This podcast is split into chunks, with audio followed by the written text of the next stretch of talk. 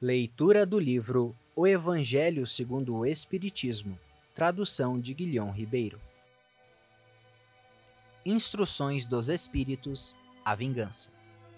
A vingança é um dos últimos remanescentes dos costumes bárbaros que tendem a desaparecer dentre os homens.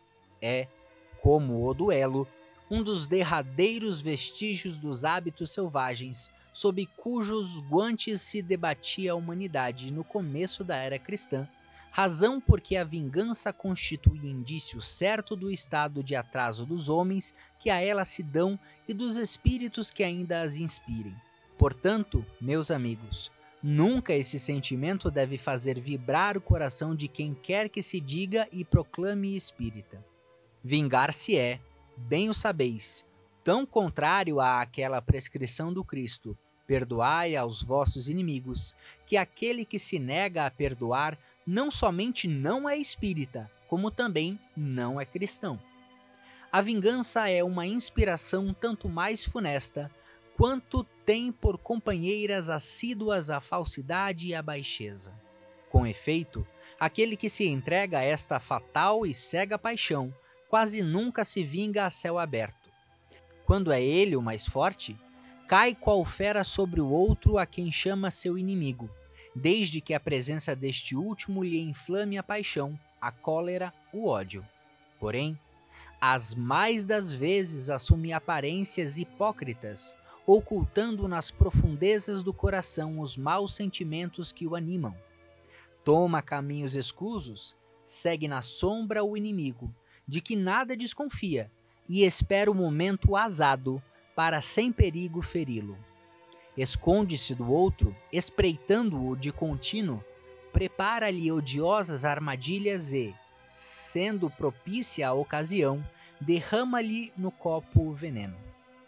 Quando seu ódio não chega a tais extremos, ataca-o então na honra e nas afeições, não recua diante da calúnia e suas pérfidas insinuações, habilmente espalhadas a todos os ventos, se vão avolumando pelo caminho. Em consequência, quando o perseguido se apresenta nos lugares por onde passou o sopro do perseguidor, espanta-se de dar com semblantes frios em vez de fisionomias amigas e benevolentes que outrora o acolhiam. Fica estupefato quando as mãos que se lhe estendiam agora se recusam a apertar as suas.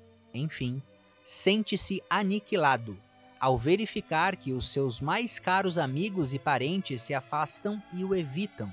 Ah, o covarde que se vinga assim é cem vezes mais culpado do que o que enfrenta o seu inimigo e o insulta em plena face. Fora, pois, com esses costumes selvagens fora com esses processos de outros tempos. Todo espírita que ainda hoje pretendesse ter o direito de vingar-se seria indigno de figurar por mais tempo na falange que tem como divisa: sem caridade não há salvação. Mas não, não posso deter-me a pensar que um membro da grande família espírita ouse jamais, de futuro, ceder ao impulso da vingança senão para perdoar. Júlio Olivier, Paris, 1862.